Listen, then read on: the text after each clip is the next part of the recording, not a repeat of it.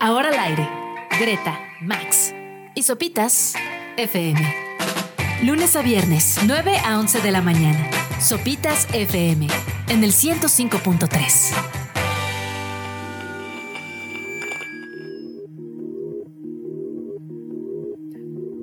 Muy buenos días, tengan todos los que nos están acompañando a las 9, 1 de la mañana aquí en Sopitas FM por Radio Chilango.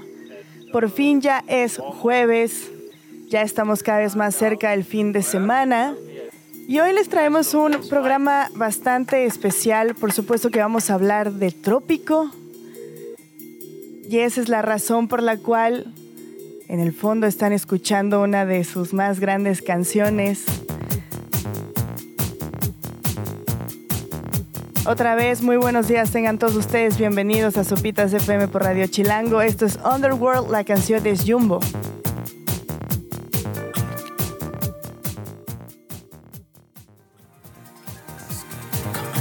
Esa maravilla que acabamos de escuchar fue de Underworld, la canción es Jumbo y obvio los pusimos a propósito del cartel de Trópico que se reveló el día de ayer y que es una de las cosas que vamos a hablar próximamente. Así que buenos días Max, Subs, ¿cómo han estado? ¿Cómo les va? ¿Les gustó el cartel de Trópico? Hola, Gre. Sí, a mí sí, me gustó bastante, sí me emocionó. Desperté con la mente en Acapulco, un poquito. Además hay que decirlo, de, este programa eh, el visitante más frecuente a Trópico eres tú, Max. A mí la verdad me parece un cartelazo para celebrar los 10 años de este festival que yo creo que podría ser uno de los festivales más fiesteros que hay en nuestro país, ¿no? Ya para cerrar el año además. Sí, ya te agarré en la primera, segunda semana de diciembre y es de los más desvelados también porque termina tarde o temprano, como le quieran decir. Entonces es pasar todo el día frente al mar que, suena bastante. O sea, tal cual el, festival se hace en la playa. Sí, se hace en el hotel, creo que es Mundo Imperial, y entonces uno de los escenarios, a mano izquierda, tienes el mar sonando. Ajá. Está bastante bien, y el otro está directo en la playa. O sea, te llenan los pies de arena. Órale, suena bien. Yo nunca he ido. ¿Tú tampoco, Subs?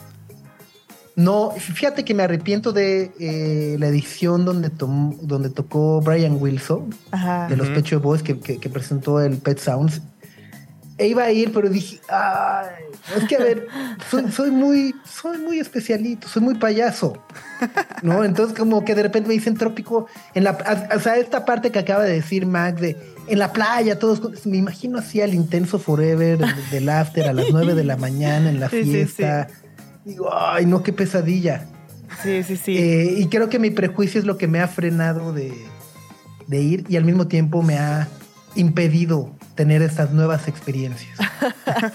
Adquirir nuevos conocimientos y experiencias. Por eso son malos los prejuicios. No los tengan. No sean como yo, un viejo amargueta, resentido. Que, le, que se desespera con los que asterean a las 8 de la mañana y dicen, brother, gallo. Bro, bro. Señor, te, te, apesta la boca, man es que a esa hora ya apesta la boca, ¿o no? O sea, los que te hablan entre lo que han fumado, bebido, besado y demás. ¡ah! Con el calor de la playa. O sea, ¿sí hace mucho calor en esas épocas en Acapulco? En el día la verdad es que el solazo sí hace sus efectos, pero en la noche hasta entra el fresquito. O sea, no de que te lleves sudadera, pero te va a dar frío como en la noche. O sea, después de... estar sudandísimo, ya. Pero bueno, pues 10, 10 años ya, ¿no? Que creo que también eh, es digno de celebrarlo por lo difícil que ha sido también para muchos festivales eh, arrancar y más que arrancar, pues bueno, hemos visto muchos que se quedan en la primera, segunda, tercera edición. Y bueno, además eh, creo que lo que ha hecho Trópico por Acapulco es también de resaltarse, ¿no? Tomando en cuenta justo el contexto que ha vivido el puerto eh, desde hace varios años en temas de inseguridad, caída turística, etcétera, etcétera, etcétera. Entonces, bueno, que haya un festival que sea capaz de montar semejantes carteles, semejantes fiestas eh, y celebrar 10 ediciones es magnífico. Sí, pero sí, el cartel de este año a mí sí me sorprendió mucho. Va a venir Romy. Romy. Romy es de las que más me emociona también. Sí, con su nuevo disco. Pero, pero, son frecuentes, ¿no? Los de DXX. O sea, ya también. O sea, nomás porque no han venido como DXX, pero según yo ya es medio en la onda placebo. Si no viene Jamie, viene Romy, luego viene Tres Puntos, luego Oli, ¿no? Pero es que Romy viene a presentar su primer disco. Ajá, ya como solista. eh, como solista y está bien bueno. como glitter, disco, pista. Uh, Ajá, bien popero, bien Sí. eh, así de los Bueno. inicios de los 2000 ajá. Bueno, y, y es que además justo es, es, es- es padrísima también esa evolución de, de Romy, porque eh, en DXX siempre viste de negro y ella siempre viste de negro, ¿no? Por, por- por la pérdida de su mamá, de su papá, eh, depresiones, angustias y demás. Y justo como que dice, no, creo que he podido, no quiero decir superar, pero al menos he avanzado en, en esa etapa y ahora me encuentro en una etapa mucho más alegre en mi vida y quiero transmitir eso. Y por eso se ve y se, y se, y se palpa tan colorido y tan alegre y demás. Está increíble que sea como el reflejo de su vida. Y en Acapulco le va a servir porque todo de negro le iba a costar su trabajo, la verdad. Depende, depende de la tela. ¿Qué tal si traía así para protegerse? Oye, pero Sí, que pues, Pul- bueno. Poolside y Polo y Pan que ya hagan residencia, ¿no? Ya. El, el de Pulsade particularmente ah, es curioso también. porque Pulsade estuvo en el primer trópico. Ah, sí. Ah, entonces En el quizá por 2013. eso lo trajeron. Chance. Eh, pero ¿cuántas veces ha venido? Un buen. Y Polo y Pan probablemente ya pagan. Polo y Pan ya vive, ¿no? predial. O sea, es de los que por su culpa los cafés cuestan 200 pesos en la Roma. Son responsables de la gentrificación. Sí, sí, sí. Oye, pero bueno, pues 8, 9 y 10 de diciembre, Trópico 2023. Ahí está. Está Sí, fenomenal. Sí, sí, sí. También con Café Tacuba. Ah, está interesante, está cool. Ajá, que Café Tacuba suena ahí también está interesante. Han ido varios actos mexicanos a los trópicos Ajá. ahí que, que lo hacen pues divertido. ¿A le dan quién te ahí ha un- tocado ver? Me ha tocado ver a mi banda el mexicano, me ha tocado ver a Celso Piña. A Celso, Pi- ah, Celso Piña. Entonces Sí, tienen sí, lo sí. suyo. Paz Ajá. descanse. En paz descanse, el maestro del acordeón. Sí, sí, sí. Chulada, chulada el cartel de Trópico para celebrar los 10 años. Pues justo, pues vamos con algo más de música, ¿no? Sí, vamos justo con algo de Café Tacuba. La canción es El fin de la infancia.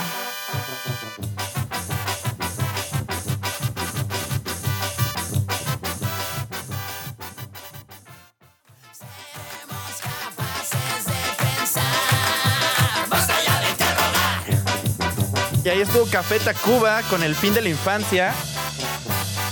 Uno de los actos principales que va a estar en Trópico este año. En la segunda semana de diciembre. Para celebrar. Los 10 años de este festival en Acapulco. Que como dice Subs, tiene ahí sus. Como sus claroscuros, sus, sus grises. Ajá. Sobre todo esto de los desvelados y, y los afters a las 9 de la mañana. O sea, hay como. No unas reglas de etiqueta en Trópico, pero sí hay varias cosas que te pueden ser útiles y nunca has sido subs. Totalmente, pero bueno, a ver, tú que has estado ahí, ¿cuál ha sido como el don't? El don't es, creo que el principal es no emocionarte con que llegaste a la playa a las 12 del día. Ok. Porque es una carrera larga, ya es un maratón, no es un sprint. Entonces muchas personas llegan a las 12 y es como, ah, bueno, una cerveza, otra cerveza, otra cerveza. Y a las 4 de la tarde el lugar aparece, Oye, pero no por el calor no se te sube menos. pero como que la gente está emocionada. Pero no solo es Eso es chela. como leyenda urbana, ¿no? Entre el calor y no, es por la altura del mar. y- No, pero es que sí sudas. eh, sudas, ¿no? Eh, la chela y demás. Bueno, a mí me pasa que cuando estoy en la playa me vuelvo más trailera de lo que pensaba por el calor. Esto de que en la playa no existe la cruda y tú haciendo bucitos en la alberca. Eh, eh, eh, eh, eh. Sí, sí, sí. Y aquí no. Pe- Pero pues sucede mucho. Entonces cuando llegas a Trópico de repente son las 4 o 5 de la tarde y el lugar es... Está fundido. Ajá. Ok. Entonces ese es probablemente el principal don't. Tomar mucha agua Ajá. Y, y saber que pues es una fiesta larga, que estás Muy en la larga. playa. Ajá. De tres días. Y, y- y también que no tienes que estar en todos los escenarios todo el tiempo. Porque empieza como a las 12 del día, una de la tarde, y termina a las 5 o 6 de la mañana. Entonces, pues saber que puedes estar en la alberca, puedes irte a comer. Ya, ya, ya. O sea, marcar las cosas que quieres ver o que quieres escuchar. Y saber que el resto Oye, del día estás de allí. Y a ver, una de las preguntas que siempre he tenido es justo, eh, ¿puedes dormirla? O sea, porque la fiesta sigue, ¿no? Ajá. O sea, tú te puedes ir a la hora que sea y la fiesta sigue. Pero el ruido, es decir, yo soy un señor, ya lo dijimos, yo prefiero, o sea, A las 8 tengo que ver las noticias con Lolita Yala, me tomo mi, mi pan, chopeo mi concha en mi chocolate y me duermo. Ajá. Eh, ¿El ruido te deja dormir o es así de, chale, estoy durmiendo pero afuera se ve que están ahí a todo los Too Many DJs? Hay unos cuartos, o sea, como está en un hotel, tú puedes quedarte en ese hotel. Va a estar carísimo. es- está, los precios están agresivos. Ok, ok. Agresivos. Pero si estás en esos, la neta es que el volumen sí, No, pues sí. sí no te deja descansar.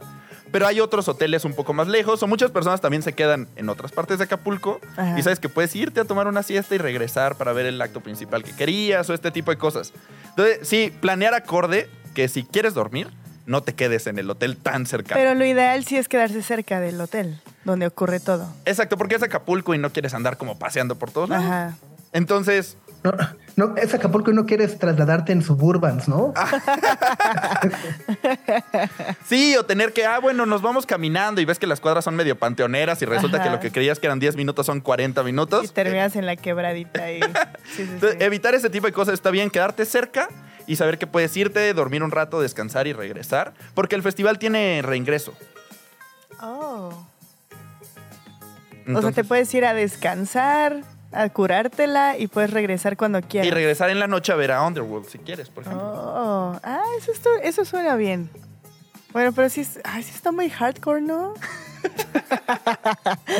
Yo dije, quizá este año sea el, el año que vaya a Trópico. Mm, tal vez no. También otra de las cosas Un padres de... ratito, un ratito. O sea, a ver, esto que, esto que comparte Mac me parece padre y o sea, importantísimo.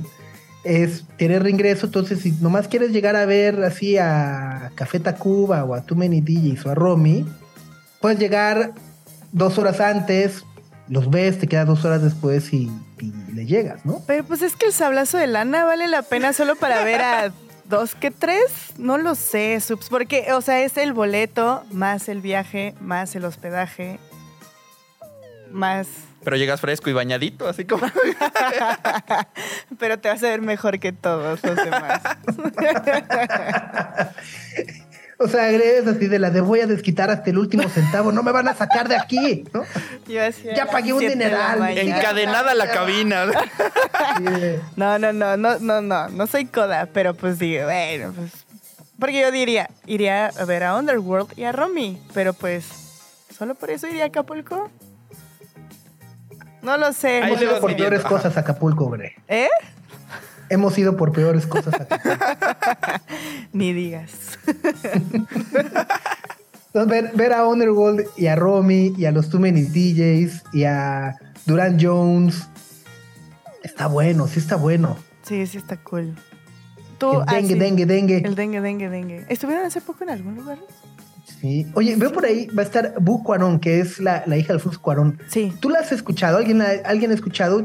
Vaya, yo no he tenido la oportunidad de. Sé que ha estado haciendo eh, cosas de música y demás, pero no he podido escucharla. No, yo tampoco la he Me da escuchado. curiosidad. He leído algunas editoriales que han hecho de ella en revistas y este y es interesante el concepto que tiene de música, pero honestamente no la he escuchado, entonces no, no había visto que iba a estar Bucuarón. Sí, está Cuarón, está también por ahí eh, de y Julián La Madrid, que está padre. Eh, está bueno, esa mi Pau, Roca Sarín, Rulo, Rulo, Rulo, Rulo. Rubio también va a estar. Sí, Eh, está bueno. Eso sí, diseñador no soy, pero el, el cartel que hicieron está bueno para el daltónico, ¿no? Ah, sí, Letras amarillos. verdes, amarillas con fondo rojo está bárbaro. Sí, taché. Le ando poniendo zoom y ni así vio bien. Bueno, pues ¿qué? ¿Otra rola o qué? Venga. Va, sí. ¿Cuál quieres, Max? Este es de? Duran Jones. De su Private Space de 2021. Son las 9.22 de la mañana. Y se llama With You.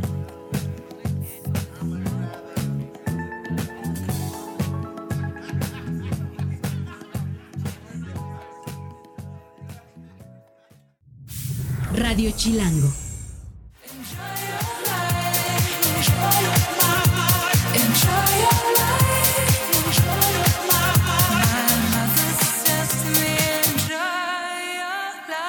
Y ahí estuvo Romy con Enjoy Your Life. Ya decíamos, en esta etapa más colorida, más emocionante, más bailable de su disco Mid Air, que estrenó hace unos días. Que a mí me gustó mucho, mucho, mucho. A ti también. Totalmente. Totalmente. Es un gran, gran, gran, gran disco. Y bueno, tendremos la oportunidad de verla en Trópico el próximo mes de diciembre en Acapulco, Guerrero, celebrando 10 años de Trópico, lo cual me parece una verdadera locura. Sí, pregúntale a Max. Las neuronas que se han quedado en Ahora. No, bueno, aceptémoslo. ¿no? Antes hablaba más rápido, creo, pero ¿Y Max qué? ¿Que yo qué? ¿Con quién Exacto. No. Oiga, pero bueno, para seguir platicando de este anuncio que se hizo el día de ayer sobre el cartel oficial de Trópico 2023, nos da mucho gusto saludarte, querido Shakes, parte del equipo, gran equipo que organiza y promueve este festival. Ya lo decía, muchas felicidades. Creo que no es difícil hacer un festival, muchísimo menos eh, hacerlo por 10 años y más, además, enfrentando justo todas las complicaciones que sabemos ha vivido y desgraciadamente sigue viviendo Acapulco. Y entonces este tipo de esfuerzos pues se agradecen y valoran aún más. ¿Cómo te va? Buen día. Muy bien, muchas gracias por invitarnos a platicar un poquito de Trópico. Oye, pues eh, 10 años, qué locura, ¿no? ¿En, en- en qué momento y, y- y cómo, cómo se sienten también de llegar a estas alturas de, de- Trópico, este pequeño hito? Pues muy contentos porque hace 11, 12 años cuando ideamos el, el festival y pensamos en cuál sería como nuestro festival ideal. eh, y pues nos empezamos a pensar dónde sería, cómo sería, que en la playa, eh, que para poca gente y muchos amigos, este, música ecléctica, eh, etcétera, etcétera. Eh, pues verlo en la realidad y verlo 10 años después con todas las bandas que han participado, con toda la gente que fue el primer año y que sigue yendo y la gente nueva que, ta- que cada vez se suma, pues es, es algo como súper gratificante. Entonces estamos muy contentos de, de festejar estos 10 años y por eso pues, tiramos la casa por la ventana. Me, encanta la frase, poca gente, muchos amigos. Y creo que además eh, ha sido también un festival que, si echamos memoria, ha traído grandes, grandes, grandes actos. Y me parece además de eh, muchos de ellos por de las poquísimas ocasiones que han tocado en México, ¿no? Vaya, desde Jaguar Man, Little Dragon en la primera edición, ya lo decías, Max Poolside y Dengue, Dengue, Dengue, que regresan para estos 10 años, pero hemos visto también por ahí justo David Byrne, Brian Wilson, eh, bueno, Jungle, que ahora ya son muy frecuentes, pero también fueron de los primeros festivales que vinieron a México, Giorgio Moroder, eh, en fin, creo que hay una colección y una curaduría musical eh, de colección. Sí, pues la verdad es algo que le echamos muchas ganas, este, es nuestra pasión la música y siempre tuvimos claro que, que queremos un festival ecléctico, ¿no? O sea, no, no somos gente clavada en un género. Eh, este, pues ya sabes, hay festivales como de indie o de electrónica eh, o de pop y a nosotros nos gustan muchos géneros, ¿no? Siempre hay por ahí representantes de lo latino con la cumbia o lo que sea, o africanos, lo que ha estado Sean Kuti, este, eh, o cosas como el señor Coconut, que son re- reinterpretaciones, y, y pues siempre nos gusta abarcar diferentes géneros, todos enfocados mucho a la celebración y a la fiesta, eh, fuera de un par de cosas que suceden en, en los atardeceres, que son más contemplativos o, o más alegres o reguesosos, pero pues nosotros vemos como un fin de semana completo para pasar con los amigos y en el cual pues quieres oír muchas cosas, ¿no? Y quieres, este, ahora sí que eh, eh, también escuchar cosas a las que no estarías este pues todo el tiempo eh, viendo enfrente, ¿no? Entonces, por eso nos gusta sorprender, pero también nos gusta de repente eh, eh, traer cosas que, que, que están pues como muy calientes en el momento, pero no necesariamente eh, como recurrir a mucho de eso, ¿no? Y este año es muy, muy importante para nosotros y por eso decidimos regresar muchos actos que han estado y, y, que, pues, por ejemplo, no sé, Polo Pan, por dar un ejemplo, cuando, cuando ha estado con nosotros, no había sacado ni siquiera disco, ¿no? Este, y luego fue creciendo y ahorita pues es enorme y no había regresado en cinco años y pues quisimos festejar con ellos en un set especial que va a ser de tres horas en la playa, eh, cosas así, ¿no? Entonces, eh, pues este año es una mezcla de viejos y nuevos amigos, bandas que llevamos mucho tiempo queriendo traer, eh, Café Tacuba, que pues son nuestros ídolos desde que íbamos en secundaria, eh, y, en combinación con nuevas cosas como Romy, que acabamos de, escuchar y que, y que son increíbles cuando puedes juntar todo esto en un mismo lugar y con sentido, ¿no? Porque pues, por eso hay cinco escenarios y cada uno funciona en, diferentes momentos y pues le metemos mucha pasión a eso, ¿no? Como hacer como el calendario del festival ideal.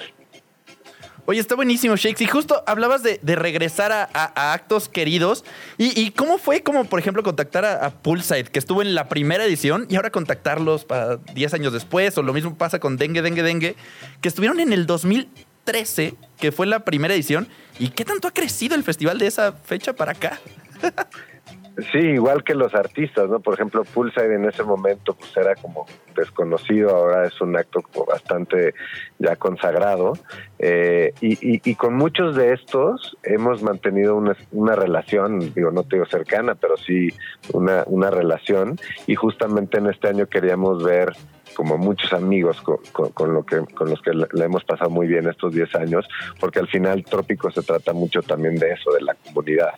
Entonces queríamos ver caras que, ya extrañábamos en, el festival.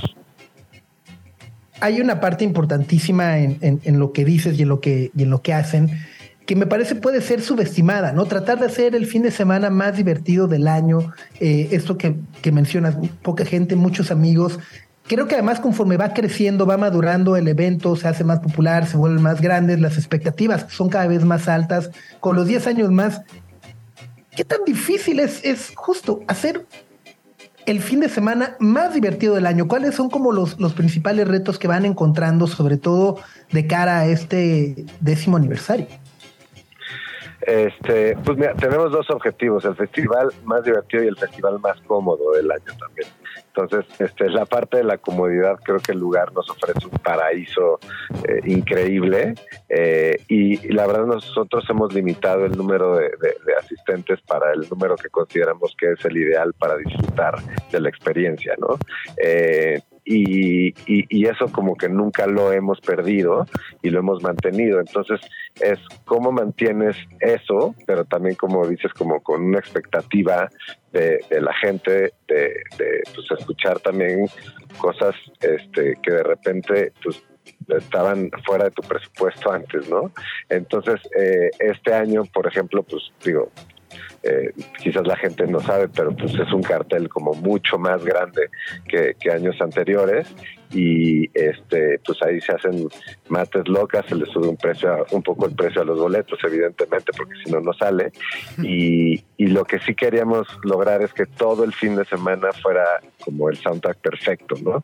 Entonces, pues de repente es chistoso porque ves una letra chiquita eh, ahí ya de, del artista, digo, poniéndolos así como en orden, como salen en el número 30, que son artistas que pues llenan el auditorio Blackberry, ¿no? Por poner rubio, ¿no?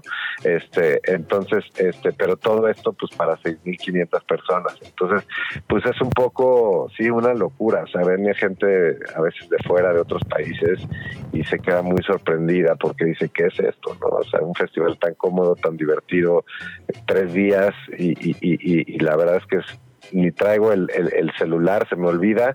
Tomé dos fotos en tres días porque estuve ahí presente y disfrutando y conociendo nueva gente y de eso es lo que se trata. Oye, Shake. Totalmente. Eh, algo de lo que estábamos hablando al inicio del programa, cuando estábamos mencionando el gran cartel que traen para, para Trópico y estos 10 años, es el tema de Acapulco. Como que las conversaciones alrededor de Acapulco en los últimos años han sido bastante complicadas, se ha hablado de muchas crisis y, temas demás, pero creo que Trópico logra como reactivar eh, la idea que tenemos de Acapulco y logra entregar un eh, evento que vale muchísimo la pena ir. Entonces me gustaría saber qué piensas un poquito como de eso y de lo que ha hecho Trópico. No, no, o sea, no como por Acapulco, pero sí de las conversaciones que hay alrededor de Acapulco. Pues mira, la, verdad es que tomamos una decisión muy consciente cuando decidimos hacerlo en Acapulco, ¿no? Fueron varias razones. Este, cuando decidimos que queríamos hacer este, un festival en la playa, eh, y el fin, bueno, más bien atrás, el, festival más divertido del año, uno tenía que ser en la playa, ¿no? Porque no hay ningún lugar como la playa para, para el goce. Eh, y después empezamos a ver qué playas y pues todos nosotros tuvimos, este, ya andamos en nuestros 40, los organizadores, este, y tuvimos unas épocas muy divertidas en Acapulco.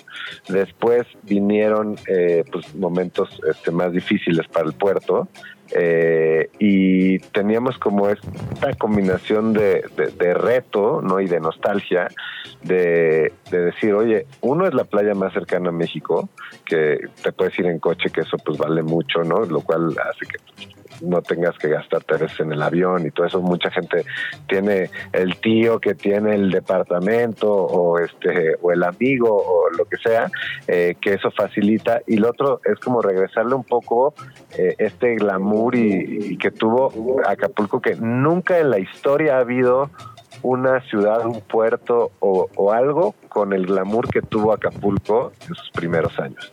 Entonces, este, queríamos como pues regresarle un poco de eso a un puerto que es espectacular y que nos dio tanto de, chavos y dijimos cómo no puede, cómo no hay nada, no hay oferta cultural en Acapulco, sabemos por qué razones y dijimos queremos hacer algo que, que, le genere algo al puerto y, y nos aventamos y si bien ha tenido sus, sus complicaciones en algunos años, este, eh, que, no quiero ni entrar, pero este, después de 10 años pues es un festival consolidado que la gente local quiere eh, y que le trae este, pues algo interesante al puerto, como se lo trae, por ejemplo, el Abierto Mexicano de Tenis, ¿no? y que son eventos importantes para el puerto y que ayuden a generar este turismo. Oye, y por ahí creo que justo también es como de alguna otra manera abrieron la puerta a ahora todo el fervor de conciertos que hay eh, en México, en Acapulco también, ¿no? En, diciembre la construcción de, del mundo imperial, etcétera, etcétera. Y ahora creo que también es justo ese, ese reto ante la saturación de festivales, conciertos, y vaya, un poco también, pues la economía del fan tampoco crece, ¿no? Es un poco más peleado saber a qué vamos, a qué no vamos, cómo asignamos nuestro presupuesto y demás. ¿Cómo ha sido también esa parte eh, para ustedes? Pues sí, es un poco lo que les decía, este Trópico empezó siendo un festival más accesible a nivel de precios, eh, pero también con actos, pues uno era mucho menos días, ¿no? Eran menos actos y eran actos más chicos. Y justo con, lo que dices de que pues la gente también tiene que escoger, pues de repente dijimos, oye, ya si ya se tiene que gastar este pues en casetas, este en hospedaje, en comidas, en bebidas, pues digo, igual y sube un poquito el precio del boleto, pero traigámosles bandas icónicas que hagan pues momentos inolvidables, ¿no? Entonces para mí, por ejemplo, si me preguntas a mí, Underworld es de las tres bandas electrónicas más divertidas de la historia, junto con Chemical Brothers y junto con este Daft Punk, ¿no? Entonces, digo, evidentemente, pues los primeros años no, no, no nos daba para, para, para traerlos. O sea, pensar en un festival donde toca Underworld para menos de 15 mil personas es una locura, ¿no? O, Café Tacuba llena solito eh, este, dos palacios de los deportes. Entonces, sí, pues es, es ponerse muy creativo. El apoyo de las marcas es fundamental para lograr esto. Eh, porque al final pues, son tres días lo que ofrecemos de contenidos durante o sea, muchísimas horas. O sea, hay un break de cuatro horas un día y otro de, cinco horas sin música. Todo el día está viendo actividades. Entonces, sí hay mucho programa. Eh, pero bueno, dijimos justamente eh, vamos a traer cosas muy especiales y vamos a hacer que, que sin lugar a dudas sea el, el, fin de semana más divertido del año. Eso es este, pues, pues lo que queremos lograr para festejar estos 10 años. Oye, y aprovechando que estamos hablando como de momentos que llevan al festival, como estos atardeceres que son más relax o estos, ¿no? El, anochecer con más fiesta, en cada uno de los tres días a veces se siente diferente cuando estás ahí. O sea, en el domingo a veces estás sentado en la arena, el sábado estás parado todo el día. Aprovechando que están en el equipo de curadores, ¿cómo lo, cómo lo organizan? O sea, ¿qué momentos tienen planeados para que cada uno de los días se sienta distinto? ¿En qué momento le bajan el ritmo? ¿En qué momento le suben? ¿O, o cómo los van acomodando los actos para que todo el tiempo haya algo que hacer durante tres días? Casi, casi música continua. Sí, hay- o sea, lo que hacemos que lo hace evidentemente mucho más complicado y tardado es que nosotros en vez de hacer una lista nada más de cuáles son los artistas que nos gustan y mandarles a todos y luego acomodar, es hacer como un programa en el cual por horario están nuestro, ahora sí, nuestra carta Santa Claus y su plan B, y su plan C, y su plan D y su plan E, porque o sea, por cada banda que te confirma hay dos o tres que te dicen que no. Y siempre hacemos ese, ese programa y sobre ese programa buqueamos, ¿no? Porque pues si no, de repente podrías tener, este, no sé, muchos actos chidos, pero tranquilos, que en momentos que ya necesitas más fiesta o viceversa. Entonces, eh, siempre vamos buqueando en base a eso, lo cual lo hace más tardado. Este, tienes que empezar antes porque vas a tener que nos y no, no le puedes mandar hasta el siguiente porque solo funciona ese acto en ese momento. Y entonces es, es un tema que la verdad se, se, se puede hacer por la pasión que, que tenemos por el proyecto y porque le dedicamos demasiadas horas porque es nuestro proyecto favorito, ¿no? Así es. Pues queridos Shakes, les mandamos un abrazo a todos. Muchas felicidades por estos 10 años. Esperamos verlos por ahí en diciembre. Y pues nada, ahora sí, más que nunca, hashtag me urge trópico. Muchísimas gracias por invitarnos a platicar un poquito y los vemos por allá del 8 al 10 de diciembre. Abrazo, Shakes, parte del equipo que organiza desde hace 10 años el Festival Trópico 8, 9 y 10 de diciembre en Acapulco. Así que, bueno, pues a preparar el traje de baño, ¿no? Este, y, Solo pues, uno, subs. Pues solo uno, ni, ni te lo quito. ¿No acabas de escuchar que nomás hay breaks de 4 o 5 horas? Guácala. Tieso, termina el traje de baño. Ah, no. Radio Chilango.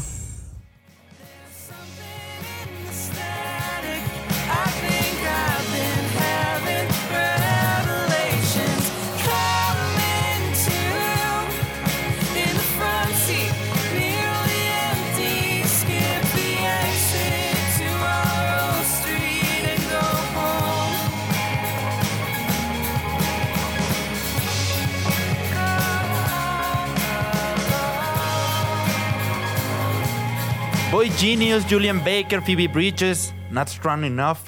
Y seguimos en Sopitas FM por Radio Chilango en este programa que decimos buscar eventos increíbles a unas cuantas horas fuera de la Ciudad de México, porque está con nosotros aquí en la cabina Berenice Andrade celebrando el Morelia Film Fest. Sí, coordinadora de comunicación del Festival Internacional de Morelia. Hola, Berenice, ¿cómo estás? Hola, muy bien, muy contenta por estar aquí. Gracias por invitarnos. No, gracias, gracias eh, por venir. Y ya lo decíamos fuera del aire y parezco merolico y me repito todos los años, siempre digo, ay, es que Morelia este año está increíble, nada lo supera y se sigue superando año con año.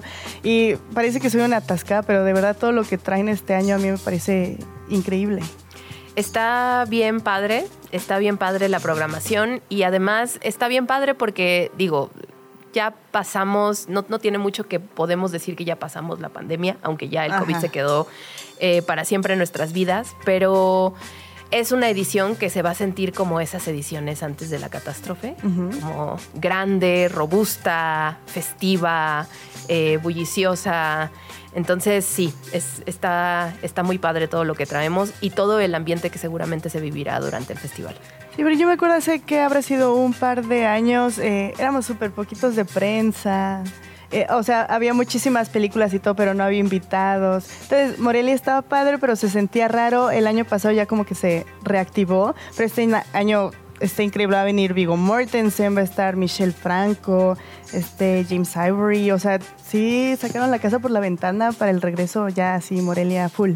Sí, y como, como siempre, como, como desde hace 20 años, esta es la edición 21, lo más importante del festival va a ser la selección oficial, que es precisamente la, la competencia de películas mexicanas, que siempre, siempre lo digo, eh, esta competencia es la muestra de que el cine mexicano es un cine padrísimo, cine de mucha calidad, y que de pronto eh, siento que, ay, no sé, digo, en el festival hacemos un esfuerzo enorme porque este, festi- este festival, este cine se vea, pero de pronto siento que tendríamos que unir más fuerzas con un montón de gente para que el grueso de la población estuviera enterada de que, de que hay un montón de películas mexicanas de muchísima calidad que de pronto no sabemos que existen Claro. y que el Festival de Morelia es pues, su principal misión es eso, eh, difundir estas películas. Sí, claro. Y ya, eh, justamente antes de que arrancara el programa, estaba platicando con, con Subs de la sección de largotra- largometraje mexicano, perdón. Y sí viene así súper potente. es Eso, Elisa Miller con Temporada de Huracanes, Sí. que es una de las adaptaciones más esperadas de Sí, este sí, año. Está Fernando Frías de La Parra, que con Ya no estoy aquí nos sorprendió a todos y se llevó el ojito en Morelia hace unos años y regresa con No voy a pedirle a nadie que me crea. Ángeles Cruz, que otra vez vuelve a la competencia con Valentino La Serenidad. Lila Vilés, que también, que fue en 2018 con la camarista. Con que- la camarista que Y ahora vuelve con, con Totem. Está increíble eh, la sección de largometraje eh, mexicano. ¿Nos podrías hablar un poquito más como de Mariana Arriaga y Santiago Arriaga y todos los, los, que la conforman? Claro, bueno, Mariana Arria- Arriaga y Santiago Arriaga son este, pues, los hijos de Guillermo Arriaga, entonces que él es, es- es guionista, es realizador, ¿no? Tiene una, una larga trayectoria, entonces estamos esperando pues, a ver cómo, cómo resulta esta ópera prima a cielo abierto. Eh, Desaparecer por completo de Luis Javier Enaine es eh, una película que a mí en lo personal me gustó bastante. No he tenido la oportunidad de ver todas, Todas, las sí. películas, pero yo esta sí. Y yo que soy muy fan del, del- del cine de, de horror. Pues esperen. Ajá, o sea, esta, desaparecer por completo. Es, es- es- no es precisamente horror, horror. Eh, hablaba con él, platicaba con el director y me decía, pues mira, tú, tú pon que es un thriller psicológico con tintes de horror y ahí se los dejo, ¿no? O sea, es- y además que hace como una suerte de tributo a Metinides, este fotógrafo de nota roja que, que pues un poco sin querer hizo un trabajo extraordinario con, o sea, con, con- con calidad artística, ¿no? De, de la foto de nota roja. Eh, pues también está Latido de Katina Medina Mora, Lumbre en Sueño de José Pablo Escamilla, eh, que además eh, hay, hay películas también que, que, em, que- que- cuyos protagonistas son como adolescentes, que son estas películas como Coming of Age, que también eh, le pueden llegar a público, a público joven. Lumbre en Sueño es una de, es una de estas. Eh, ya lo mencionaste, temporada de huracanes de Lisa Miller, que es la adaptación de esta novela de, eh, de Fernanda Melchor, que es el gran bestseller mexicano, además, eh, y que, digo, si no han leído la novela, vayan ahora mismo a comprarla para que también se preparen para la adaptación, que seguramente será padrísima de esta gran directora. Todo el silencio de Diego El Río, todos los incendios de Mauricio Calderón, y ya mencionaste Totem de Lila Vilés y Valentina o La Serenidad de Ángeles Cruz. Y también eh, va a estar Rodrigo Prieto presentando eh, Killers of the Flower Moon, que también forma parte de los estrenos eh, internacionales. Ya también decíamos, va a estar Vigo Mortensen presentando. Es su ópera prima, ¿no? Como dire- ¿Sí? No, es su segunda película Ah, ¿ya es como su director. película? Sí, sí, sí. Su primera película se llama Falling. Bueno, como director Ajá, y, sí, sí, sí. y, guionista. Se llama Falling y esta es la segunda, la segunda película de, de Viggo Mortensen como director y va a estar en, en, en Morelia. Muy en su papel de director, Ajá. porque no puede ser otra cosa eh, por, Sí, por- por la la huelga, huelga, de, actores. Entonces, aquí en el Festival de Morelia va a ser el señor director, Director. Viggo Mortensen. Ajá. Ah, no, está increíble. También va a estar eh, Michelle Franco presentando Memoria, que hace poco estuvo en Venecia. que estuvo en Venecia y ganó un premio Mejor actor. Mejor actor, exactamente. Ajá. Mm. Sí, va a estar Michelle Franco, va a estar Amat Escalante. Mencionaste a Rodrigo, Pie- a Rodrigo Prieto. Rodrigo Prieto, además de presentar su película, eh, per- eh, bueno, la película que fotografió, va a ser el presidente de jurado del largometraje mexicano. Entonces va a tener chamba. O sea, él, además de, exacto, además de ir a presentar, ade- además de ir a presentar y pues disfrutar el festival, va a estar rigurosamente viendo películas y deliberando eh, con los otros miembros del jurado para ver cuál de, estas de estos largometrajes mexicanos va a ser el gran ganador del, del Ojo, nuestro Ajá. premio, el premio máximo de- del Festival de Morelia. O sea, se va a divertir, sí, pero no. Se va a divertir. La verdad es que yo, yo he visto a los, a los miembros del jurado eh, deliberar, les- los, los- los ubican en una sección muy padre, muy a gusto, con comida muy rica. Entonces yo creo que, que de todos modos se la va a pasar bien. La verdad no sé si ha habido discusiones. Yo me imagino que sí, ¿no? Porque siempre hay discusiones así, no, es que esa película, seguramente, pero pues digo, la verdad es que la calidad de la, del- de la selección está muy buena, entonces yo creo que sí van a tener trabajo para deliberar cuál es la mejor, pero por lo menos no van a salir enojados de que algún estefa sea. Ah, ¿Tú, Subs, tienes alguna, así, un gallo en la selección? Muchísimas, muchísimas. Eh, creo que justo ahora, ahora que veamos la selección mexicana, decíamos que es la selección nacional, ¿no? Con todos esos nombres. Sí. Sí, sí, Así como la creme de, de, de- de- de la creme, además, justo, ¿no? O sea, eh, eh, directores que les hemos seguido la pista desde hace algunos años. Y ya en el, en el tema veo justo, ¿no? Eh, Killers of the Flower Moon, que obviamente es de los más esperados de todo el año, ¿no? Eh, y bueno, por supuesto, está la. O sea, Gre- Greta dice: va a venir Georgios. Yorgos. Así. Yorgos venir, ahí viene. Estamos ¿no? obsesionados Eh, con esa película desde hace un buen y ya le decía a Sopitas y a Max, la van a traer a Morelia, la tienen que traer a Morelia. Lo hicieron. Así es, va a estar Poor Things también, eh, que, que fue la ganadora de, de- de León de Oro, eh, de, de- León de Oro, perdón, eh, en Venecia, que es como el, el premio máximo de ese festival, que es uno de los grandes, grandes, grandes festivales de- del mundo. Y también va a estar Anatomy of Fall de, de Justine Triad, ganadora del- de la Palma de Oro en Cannes. Es que, pues sí, o sea, en el, en el Festival de Morelia siempre pueden esperar también que estas, estas películas que, que ganaron en los, en los festivales más exquisitos eh, de- del mundo van a, van a estar presentes. O sea, eso sí no, no, no falla. Y de hecho, digo, no hay una, en, en la, en la parte como no tan famosa, ¿no? Pero que puede eh, saciar los gustos más refinados de, de los cinéfoli- de cinéfilo- cinéfilos. Perdón, es que traigo, traigo gripe, el traigo el, cerebro acá medio, medio con los claves, cl- claves, ¿eh? cables cruzados. Eh, vamos a tener también eh, las películas que compitieron en la Semana de la Crítica del Festival de Cannes. Que estas películas, o sea, no son de realizadores muy reconocidos, eh, son realizadores más o menos eh, jóvenes, eh, pero son películas muy, muy padres, ¿no? De hecho, de, de en la Semana de la Crítica, en su momento, hace varios años, estuvieron presentes, por ejemplo, Alejandro González Iñárritu. Entonces, eh, por ahí, en esta sección paralela del Festival de Cannes, pasan directores y directoras que más adelante se convierten en estas grandes eminencias de la cinematografía mundial y siempre, siempre, siempre, sin falta, religiosamente, están presentes en la programación de el Festival de Morelia y no solo presentes, ¿no? O sea, la eh, directora artística del Festival de, de- perdón, de la Semana de la Crítica de Cannes, Ava Caen, viene a presentar las películas y también algunos de los directores y directoras de las películas. Es que sí, es, es que estoy abrumada con todos los, o sea, Sí. los, los O sea, como estrenos que- que, que traen. Como que sientes que te va a faltar tiempo, horas para ver todas, ¿no? O sea, sí, como- me voy a ir a formar desde las 7 de la Y la- mañana. La, de Waika Taititi. o sea, la parte de documentales que también está sensacional, ¿no? Sí, sí, es, es que está The Son of Interest de Jonathan Glazer. Está May December de Todd Hines, con esta Natalie Portman y Julianne Moore. Está la de Taika Waititi, que Sopitas la espera, con Michael Fassbender, que es Next Goal Wins. Está Vin Benders, que regresa con Perfect Days. Está la de Aki Kaurismaki, que es Fallen Leaves. Está Lucía Puenzo, también está con Los Impactados. Eh, Está, ya decías Anatomy of a Fall. Está All of Us Strangers, que también La Quimera de Alice Rothbager. O sea, Pecho Base de Almost Neighbor. Va a estar Sí. Wildcat. No, con también, Willem Dafoe. Ah, de Peter Ethan Sanders. Hawke. Sí, sí, sí. Con su hija. Sí, exacto. Sí, sí, está, está. ¿Qué vamos a hacer? Que como, que como pequeña anécdota deben Ajá. saber que, que esto estábamos ya a cinco minutos de iniciar la conferencia de prensa y de pronto recibo un mensaje así de agreguen Wildcat.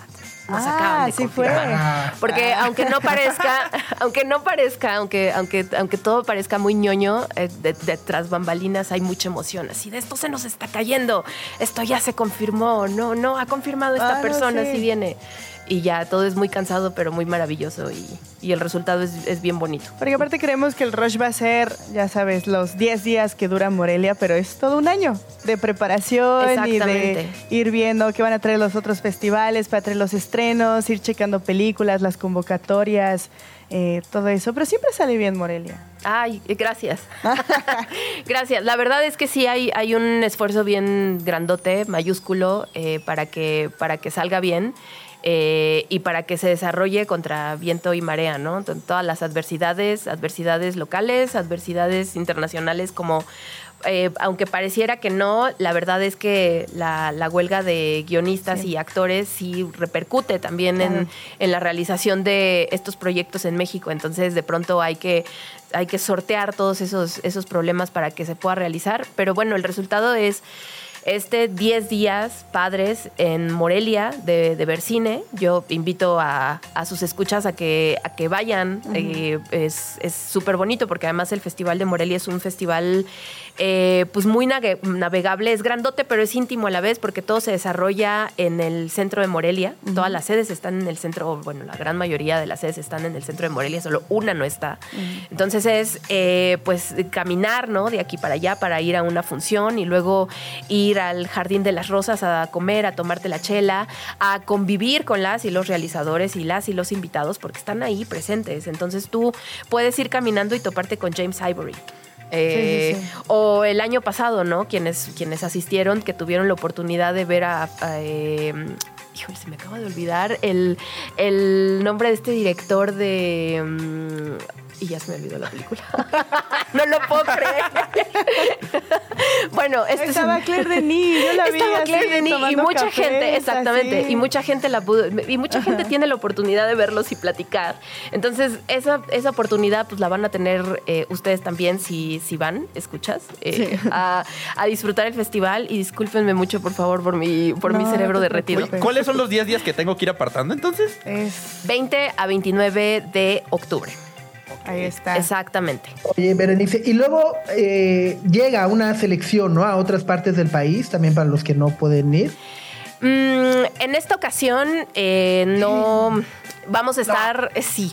Es que a partir, precisamente a partir de, de- de la pandemia y de cómo las cosas se fueron dificultando exponencialmente, eh, antes teníamos una extensión en la Ciudad de México que no hemos podido reanudar. Esta vez va a haber eh, ¿Dónde hacemos el en- bloqueo? ¿Qué? En, Pátzcuaro. ¿Qué, qué- Pero, qué pero- sala de cine hay que ir a tomar? Pero a lo largo del año sí hay otros proyectos en los que sobre todo, eh, sobre todas las cosas, se retoman las películas que fueron parte de la selección oficial en años anteriores. Entonces, por ejemplo, sí pueden ver, ahorita está presente un proyecto que se llama Cine para Todes en distintos estados de la República. Está sobre todo en, espacios comunitarios, en cineclubs comunitarios. Está muy enfocado a, a pequeñas comunidades y a co- como con un enfoque muy social, como de cohesión social. Entonces son eh, funciones en su mayoría gratuitas en espacios comunitarios a lo largo de la República. Pueden encontrar la información en moreliafilmfest.com. Ahí viene la programación de cine para todos. También tenemos, eh, tenemos los, los programas de proyecciones de FICUM Presenta y eso ocurre a lo largo del año. Pero, pero, pero, las, pues las, las películas, ¿no? Los estrenos internacionales, estos estrenos nacionales, este, súper codiciados, eso sí, por el momento los pueden encontrar, los van a poder encontrar solo en Morelia. Pues ahí Tras. Sí. Has roto muchos corazones. Híjole, perdón. Bueno, eh, también van a poder ver eh, durante el, el desarrollo del festival, para quienes no puedan viajar en Morelia, van a poder ver eh, varios cortometrajes de la competencia mexicana a través de Filmin Latino, eh, de esta plataforma de, de IMCINE. Y también van a poder verlo, eh, ver cortometrajes a través de, de Canal 22 por la televisión abierta. Entonces, digo, no es la, el grueso de la programación, pero la verdad es que son trabajos eh, muy padres eh, que, que- que, pues yo les, les invito a que, a que los vean en estas, pues en estas vías gratuitas y abiertas a todo el público. Pues ahí está. Y, y cu- cu- cuéntanos un poco también, justo, ¿no? De, de estos otros eh, verticales que van ocurriendo, el, el tributo a Fernando de Fuentes, la Semana de la Crítica de Canes y demás. Ok, pues ya les conté de, de- de la semana de la crítica de Cannes. Ahí van a poder ver eh, pues las, eh, las películas que formaron parte de la competencia. Las va a presentar Ava Caen, eh, la, la directora artística, y van a estar presentes algunos de los, de los y las directores. Ahorita no, no recuerdo quiénes, creo que todavía no están confirmados, pero bueno, van a tener la oportunidad de, de tener una charla eh, posterior a la, a la película. También va a estar un tributo a Fernando de Fuentes. Fernando de Fuentes fue este gran director, guionista, productor, uno de los precursores, de hecho, del esplendor de la época de oro del cine mexicano. Entonces vamos a tener un tributo con nueve de sus, de sus películas desarrolladas entre los años 30 y finales de los años 40. Y además van a poder ver una exposición fotográfica con varios de estos stills eh, de, de- de sus películas eh, al aire libre en el centro de Morelia.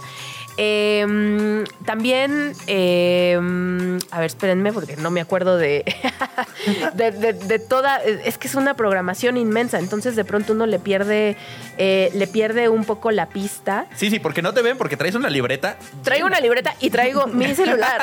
Exactamente. Eh, va a haber también, eh, hay una sección que se llama México Imaginario, que mm, fue creada gracias al, al consejo de- del, del- del realizador Bernatra Werner, que dijo, ay, pues deberían hacer una sección en la que, en la que eh, proyectaran películas eh, realizadas por, por directores y directoras de otro lado que pues imaginaban a México de cierta manera, ¿no? Entonces, eh, dentro, del, de- dentro de esta sección México Imaginario va a haber un tributo también al realizador Henry King, que fue un realizador estadounidense, también de cine clásico, que hizo varias películas inspiradas en Michoacán. Ese también es una de los, del, pues, como de las secciones paralelas y que además estas, eh, estas películas, estas funciones, sobre todo las de Fernando de Fuentes y las de Henry King, deben saber que van a ser funciones gratuitas.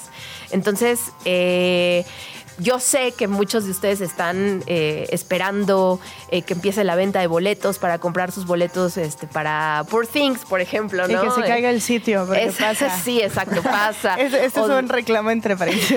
Sí. o de Wildcat, pero eh, deben aprovechar estas películas porque son funciones gratuitas. Claro.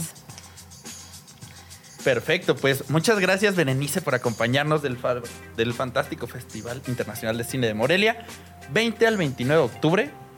20 al 29 de octubre en funciones presenciales en la ciudad de Morelia, funciones virtuales a través de Filmin Latino, Canal 22. eh, y pues los esperamos más o menos una semana antes de empezar el festival. Iniciará la venta de boletos a través de, eh, pues del, del sitio, lo pueden encontrar de moreliafilmfest.com. También a partir de entonces ya tendrán toda la programación con todos los horarios, pero ya ahora ya pueden meterse al sitio y ver qué películas estarán para que vayan ya palomeando cuáles quieren ver y vayan preparándose. La venta de boletos eh, será pues a través de, eh, pues de, de vías digitales, pero también habrá venta de boletos en taquilla. Entonces, eh, pues no se preocupen, se pueden, si van a Morelia se pueden ir a formar y, y encontrarán sus boletos. ¿Lista para devorar cinegre y Sí, palomitas? Sí, sí, sí. Aparte, digo, como comentario, Morelia se pone muy bonito en esas épocas. Se acerca el Día de Muertos y demás, y todos ponen ofrendas. Entonces, el ambiente está bien lindo. El ambiente está súper bonito y se siente bien festivo. Es una ciudad además hermosa, eh, cantera rosa por todos lados, comida deliciosa, comida absurdamente deliciosa. Entonces no, no, no hay pierde, la verdad, y, y queda que cinco o seis horas de la Ciudad de México. Sí, sí, ya, vamos a lanzarnos. Venta del 29. Muchas gracias, Berenice, coordinadora de comunicación del Festival Internacional de Cine de Morelia. Radio Chilango.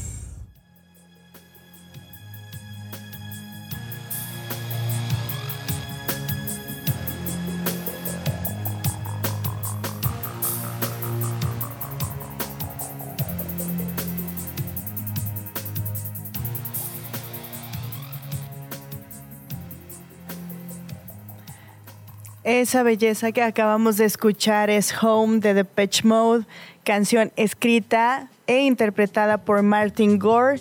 Una canción bastante personal y un poco triste porque hablaba, eran como confesiones sobre la adicción al alcohol. Oh. Entonces, ajá, sí, es una de mis canciones favoritas de Depeche, una de las grandes de la banda. Y pues sirve de entrada para presentarles una entrevista que tú, Subs, tuviste justamente con Martin Gore antes de la salida de su último disco, El Memento Mori, que van a venir a presentar. Así es, tuvimos la oportunidad de platicar ni más ni menos que con Martin Gore eh, semanas, un par de semanas antes del lanzamiento del Memento Mori a través de Zoom. Estaba muy nervioso, yo, no él, claramente. claramente. Así, Mr. Sopitas. It's a pleasure. Sí, uy, qué nervios.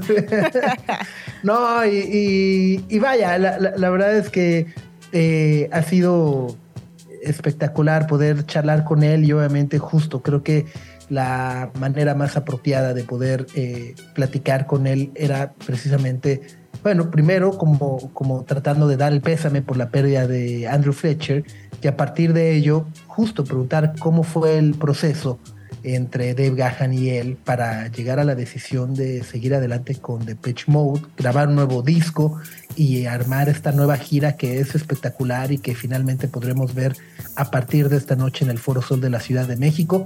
Y esto es lo que nos dice. Um, well, obviously, um, you know the all of the songs for the album were written already, and we were we had it all scheduled for you know the the the uh, the, the days when we were due to start recording, um, and then you know suddenly we got the bad news that Andy had passed away, and we decided that it was just better for us to just carry on with, with the schedule, um, even though it was only six weeks after he, he died that we were due to start, just because it was, you know, mentally better for us to focus on music, focus on something that we knew, rather than you know postpone everything and and sit at home, kind of like you know being like miserable. Pues es parte de la respuesta que nos da Martin Gore sobre este pequeño proceso y, y- y vaya, la verdad es que justo como que llega a sorprender de repente que, que haya ocurrido de manera tan repentina, ¿no? Justo dice, bueno, la verdad es que las canciones, todo estaba escrito, estábamos ya listos para entrar a grabar y de repente pues nos acudió la noticia de la muerte de Andrew Fletcher eh, pocos días previos a, lo que teníamos agendado y para nosotros eh, no es que no lo lamentáramos, pero sentíamos que era mejor seguir adelante con todo el proyecto y grabar y entrar al estudio que estar en nuestras casas sintiéndonos miserables, tristes y demás por, lo, por, por la partida de Andrew Fletcher, ¿no? Sí. Y, otra de las cosas que le preguntaste, Subs, es esta parte de que el ADN de Depeche Mode siempre ha sido como la resiliencia. Es como aceptar el dolor, adaptarse, seguir adelante y puede ser muy pesado y muy oscuro, pero eh, siempre es como un camino hacia adelante. Y ya habían perdido de alguna manera a algunos miembros de la banda cuando se salió Vince Clark o Alan Wilder, pero esta vez es distinto por Andrew Fletcher, pero la música de Memento Mori es como un duelo y sigue como con esa misma línea que ya tenía marcada la banda, ¿no? Y esto fue lo que nos dijo Martin Gore. Well, it's obviously very different. You know, we have so many firsts now, you know, because, you know, basically we're kind of, you know, we consider ourselves a band, but we're really, we're a duo now. So, you know, obviously we went into the studio with just the two of us, which is, is, is very strange, you know, as for the, when, when you when you first do it. Um, and Andy was was very social, so you know, I think me and Dave have never had problems or, or big issues, but we're, we're kind of more distant. So, you know, it kind of forced us to be together more. Um, and then, you know, we had to do our first photo session without Andy, which was, you know, again, a, a bit hard and emotional. Um, and now, you know, we've been doing promo and then we've got a tour to get through, which, you know, I think that's going to be hard, you know, just you know, looking at the stage and seeing where Andy always was, and he suddenly he's not there. You know, I think we, we it, uh, you know, it's probably going to hit us, especially for the first few shows. Ahí Martin Gore eh, nos dice que pues es diferente lo que están atravesando y que ahora hay muchas primeras veces para la banda, porque por ejemplo ahorita ya son un dúo, ya no son tres, ahorita ya son un dúo y haber estado en el estudio solitos ellos dos fue como muy... eh, fue una experiencia distinta, fue una experiencia muy fuerte porque además menciona que Andy era muy sociable y que Dave y él, Martin, eh, siempre estaban como un poquito más distanciados. Entonces nos platicó un poquito de la primera sesión de fotos que hicieron eh, sin él, que fue muy emotiva. Y también esta parte de los primeros shows que ya han dado algunos shows a lo largo de estos meses desde que salió el Memento Mori y pues que sabían que iba a ser muy difícil voltear a ver el lugar donde estaba Andy y que ya no estuviera y demás. Entonces, ¿tú tuviste oportunidad de verlos en el primer show, Subs? No fue el primero, ¿No fue fue, el de la primera, fue ha de haber sido como el décimo. ¿no? O sea, porque arrancó en Los Ángeles, luego de ahí fue, fueron a San Antonio. Eh, eh, justo esta, esta charla fue tantito después del de Los Ángeles. Eh, y, y vaya, justo, ¿no? Parte de la, de, de la pregunta sobre la resiliencia que ha tenido eh, Depeche Mode pasa, ¿no? Tras la salida de Vince Clark, de Alan Wilder, los problemas de, adicciones que ha tenido Dave Gahan, ¿no? Eh, y vaya, todo lo que han tenido que atravesar a lo largo de los 40 y tantos años que llevan como banda. Y justo, creo que cuando, cuando, cuando Martin dice, pues creo que nos va a pegar, ¿no? El no ver a Andrew Fletcher, especialmente en los primeros shows. Y creo que incluso hasta como fan, eh, después de verlos, si han tenido oportunidad de ver a Depeche Mode en alguna otra ocasión, si esperas ver a tres sobre el escenario, ¿no? O sea, como Claro. que ves dos y lo dices, ay, se siente como vacío, ¿no? Cuando él lo dice que Eh, ahora son un dúo, wow. Sí, se Sí, siente. o sea, es pesa, ¿no? y, y- y verlo también sobre el escenario es un tanto duro y creo que eso de alguna u otra manera contribuye a que los conciertos sean tan especiales con todos los visuales, ¿no? Sobre todo el momento en que se proyecta la eh, foto de Andrew Fletcher y pues bueno, pues creo que también el trabajo que hace Dave Gahan para tratar de llenarlo bailando, eh, moviéndose y demás es, es muy importante. Y bueno, la siguiente eh, pregunta que tuvimos con Martin Gore en esta entrevista, pues va un poco sobre el sentido de eh, el disco en, sí, ¿no? Ya, decías, es un álbum eh, oscuro, inspirado de cierta manera en la pandemia, pero eh, bueno, por ahí tenían, tenían ciertas ideas y al final pues se siente como este viaje, ¿no? Sónico que arranca con una de mis canciones favoritas como es My Cosmos Is Mine y luego va creciendo poco a poco a través de todas las canciones que lo conforman y, y- y lo interconectan de alguna u otra manera. Yeah, we um, we actually had we we actually recorded 16 songs. So, and it was very hard to choose the 12 that were that made it onto the album.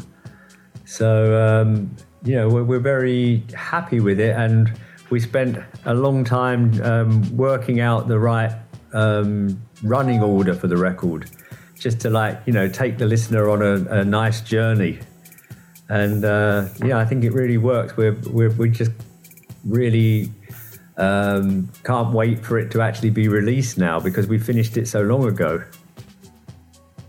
Pues justo, aquí está la, la respuesta de Martin Gore que dice, bueno, pues de hecho grabamos 16 rolas, fue muy difícil eh, recortar cuatro, se quedaron 12, estamos contentos con el disco, trabajamos eh, en el orden correcto de las canciones para lograr ¿no? esta experiencia de llevar al escucha a través de un viaje muy agradable y creo que funcionó, ¿no? Y dice, bueno, pues ahora justo en aquel momento decíamos, no podemos esperar a que salga porque lo terminamos hace muchísimo tiempo. Y a partir de ello, bueno, pues la, la- la última pregunta tiene que ver también con otra de las canciones que me impactaron o que me gustaron mucho, que, me- que- se me grabaron. eh, la primera vez que la escuché fue una escucha privada para prensa, no había salido el disco, la tuve que oír para, para tener esta charla. Y fue a partir de eso que fue de, bueno, Soul With Me, ¿no? Fue una de las que más resonó y quería preguntarle sobre la historia de esa canción. Well, it's uh, it's it's it's a very strange um, combination of influences. You know, um, it, it, you know, it reminds me of like a weird Beach Boys song. Um, but it also the, the chords in it are so strange. It sounds like they got in Kurt Weill to help them write it, and um, uh, but uh, they were also given the uh, the memo that it had to be a gospel song.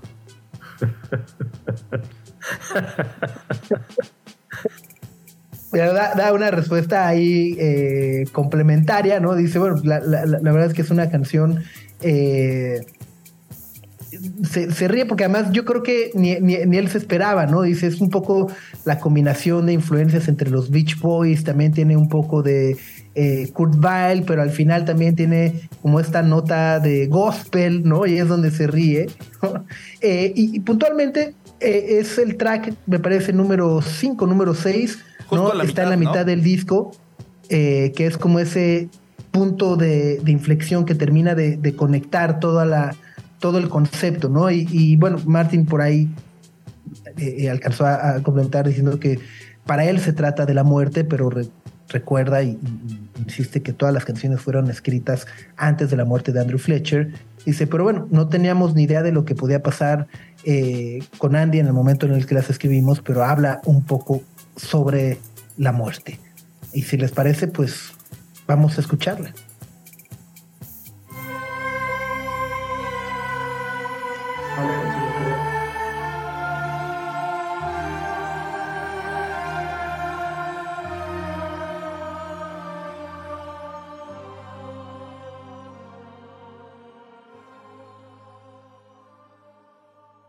La canción se llama Soul With Me de Depeche Mode. Es la sexta canción del Memento Mori, disco que hoy van a presentar en su primera fecha en el Foro Sol de la Ciudad de México. Y pues qué emoción para todos los que van a ir. Y pues sí, que se la pasen Se, bien. se- se- se escuchó el dolor de. Duren. Se escuchó el dolor de no tener boletos y de. Ay, el meme del gatito así, Duren. chillón, Ah, duren, de, malditos. pues, pues, pásenla bien, Pues, ajá, pues, a ver si no llueve. ¿eh? disfrútenlo mucho. Pero sí, es, es una gran canción, Subs. También es una de mis favoritas del disco. Bueno, si a alguien le sobra un par de boletos, escríbanle a, a ver dónde te pueden escribir. Llámenme, por favor. ¿A dónde? ¿A dónde? ¿Qué, ¿Cuál es la arroba? El arroba, este. ¿Es verdad? Ay, ¿es ¿Así es en serio? Y yo, sí, ahí búsquenme Greta, ¿qué es? P-A-D-R-O-D. Ajá, Greta Ajá. Parrot, ahí en Instagram. sí, tienen boleto. ¿Cómo, cómo, cómo? Gre- arroba en Instagram, Greta Padrod. Greta Pat Roth. Ok, como Greta. Ok. Ajá, sí. Muy básico Muy mi user, me acabo de dar cuenta. Está bien. Te faltó, te faltó un número, un 66, una cosa así. Una cosa, un- ajá, sí, sí, sí. 666. Ajá, exacto. ¿Por? Sí. Gre- ¿Cómo es así? más, por ser de Pecho Mole, debería de ser Gret Pat Roth 101. Para que vean que sí soy fan. Para que vean que soy fan. Y sí, me, me den boletos. O sea, comprados, obvio. Sí, exacto, sí. Sí, sí, sí, no, sí, no, sí. no. Todavía hay varias oportunidades. Es hoy, es el 23 y es el 25. Hay chance. hay El 23 no puedo. Ah, Uh, bueno. se ponen los moños también así. Ay, sí. Ah, Oye. oye, cuando, no, no, pa'l- o sea, para el día que sea, para el día que sea. No, uh, no, no puedo, no. Ese día no. Así me caso, te invito. Uh, no, no puedo. No puedes cambiar de fecha. de fecha. No voy a estar. En Pero fin, sí. pues bueno, pues vámonos. Ya vámonos, Subs, Max. Muchas gracias por este programa y a todos los que nos escucharon. Una linda mañana de jueves. Ya, mañana viernes. Ya, Lo- ah, bendito. Así es, un pasito más cerca del fin de semana. Por supuesto, gracias por la sintonía. Y recuerden que, bueno, pues nos escuchamos mañana en punto de las 9 de la mañana a través de Radio Chilango 105.3. Nuestra atención vive en muchos sitios de manera simultánea. Ya puedes desconectarte de este. Sopitas FM, lunes a viernes, 9 a 11 de la mañana. Radio Chilango, 105.3 FM. Radio Chilango, la radio que... Viene, viene, ¿eh?